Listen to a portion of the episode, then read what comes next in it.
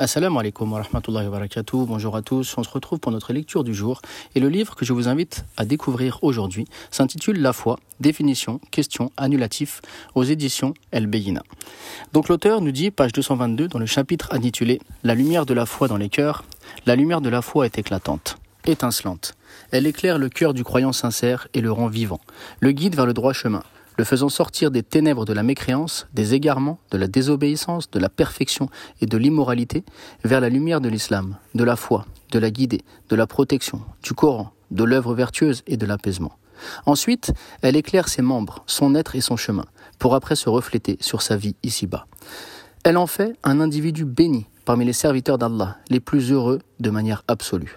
Au final, elle éclairera, après sa vie d'ici-bas, son chemin le menant vers le paradis éternel, sous lequel des ruisseaux coulent et dont les délices sont permanents et impérissables.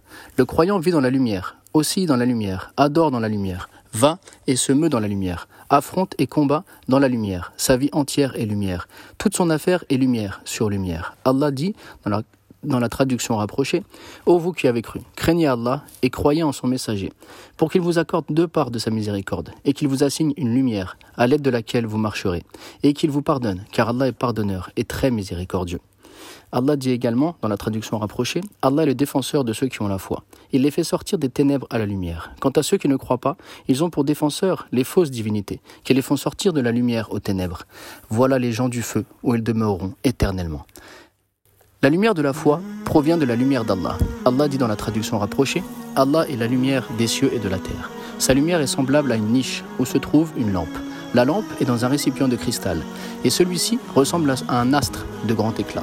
Son combustible vient d'un arbre béni, un olivier ni oriental ni occidental, dont l'huile semble éclairer sans même que le feu la touche. Lumière sur lumière, Allah guide vers sa lumière qui il veut. Allah propose aux hommes des paraboles et Allah est omniscient. Le prophète sallallahu alayhi wa sallam était profondément attaché au fait de demander à son Seigneur de lui faire don de la lumière, de l'établir dans la lumière et de lui déployer de la lumière. Il utilisait fréquemment en se rendant à la mosquée au cours de sa prière, de sa prosternation et particulièrement lors de la prière nocturne, cette invocation bénie. Ô Allah, mets de la lumière dans mon cœur, dans ma langue, dans mon ouïe, dans ma vue, au-dessus de moi, au-dessous de moi, à ma droite, à ma gauche, devant moi, derrière moi et dans mon âme. Intensifie pour moi cette lumière.